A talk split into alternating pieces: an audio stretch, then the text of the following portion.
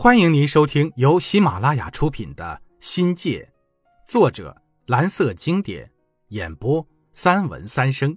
欢迎订阅。第四章：心界。学生吃饭时要横冲直撞过马路、上松林，然后下一个陡坡才能抵达食堂。农村的学生每月底都要回家自带米柴，交给学校食堂折算成饭票。标准伙食是。每人一块蒸饭，加上白菜煮豆腐。食堂里没有桌椅，学生站着吃有助于消化。也有学生蹲在坡上的林子里，还时不时的连同掉下来的松针叶，还有毛毛虫一起下肚。学生自嘲为天然的营养餐。提到那时学生的营养，是个伤心的话题。艰苦程度跟我在观音阁读书时。所见到的农村学生的窘境差不多。试想，连生存都如此的艰难，其他的生活条件和教学设备就可想而知了。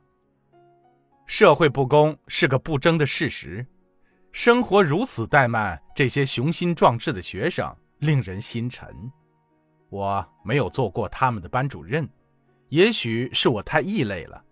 教了他们几年书，没人向我诉苦求援。更没有人向我伸手要过一个铜子儿。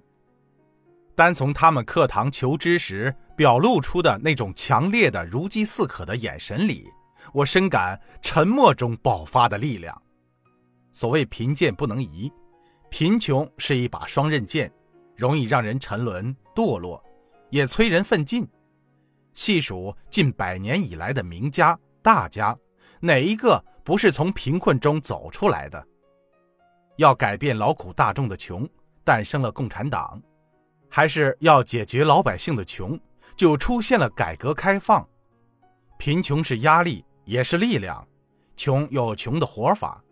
每个学生说起那时的穷中作乐，便是一部活生生的一千零一夜的故事。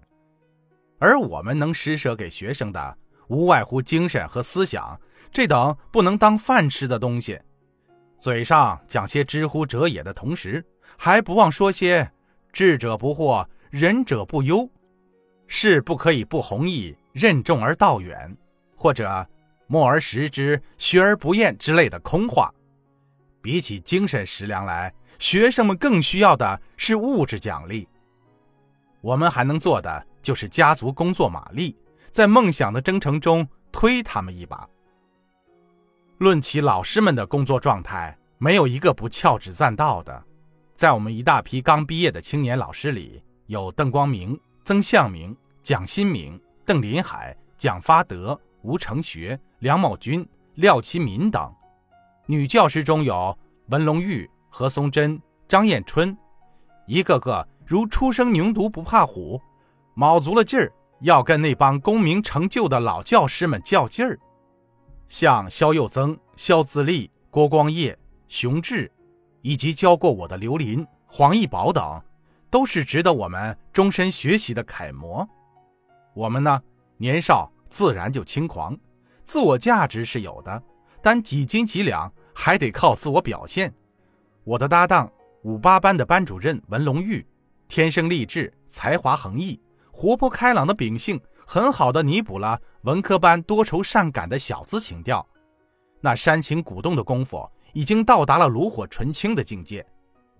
五九班的班主任邓光明却是另一种性格，深沉稳重，话不多却是满腹经纶，那不苟言笑的脸上写满了四书五经，举手投足间是用不完的思想，浇灌进那些细胞里流淌着方程式的学生大脑中。便形成了智慧。这对金童玉女啊，犹如是在唱二人转，又如是在演双簧一般，把个一文一理玩转的相影得张，风生水起。在他们的呐喊中，便是一群刚出道的青年教师，当然还有我冲锋陷阵，虽不是鞠躬尽瘁，至少也是竭尽所能。在高考这张大旗的招呼下。我的同事们跟分数叫板，如八仙过海，各显神通。一大批原理性教学方法在同事们的实践中应运而生，像启发法、归类式、设计教学法、注入式，还有实验法、学案等，就是在教学实践中催生的结果。那时，教育百废待兴，中国式的教育学和教学法还处于胚胎中，大都以传统教学法为主。而我的同事们呢，则以超越的眼光和做派，将后来任命的这种法、那种事提前了一个年代，把传统教学法甩出了两个灌阳街还不止。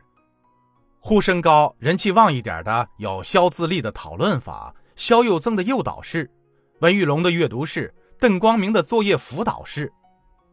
魏福、文庆成老师扛的是理科，如股市操盘高手。将实验法玩得左右逢源。我最欣赏的是蒋发德和廖一民创立的记忆法。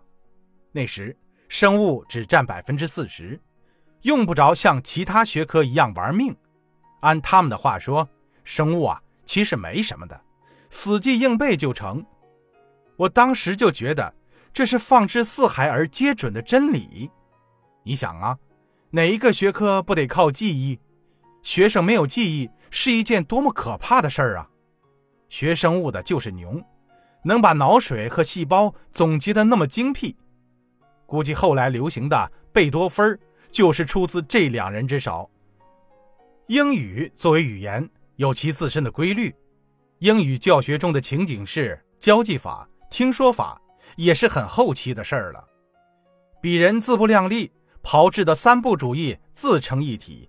独立门派，所谓三不主义，即不贯通课本不上课，不背通课文不上课，不精通教案不上课，也自我标榜为三通理论。这自以为是又别出心裁的三不主义，很长一个时期招来同行不少的争议和排斥。但不管怎么说，正是有了同事们的拼打精神，才创造了二十世纪八十年代。贯中的高考辉煌，听众朋友，本集已播讲完毕，感谢您的收听，精彩继续。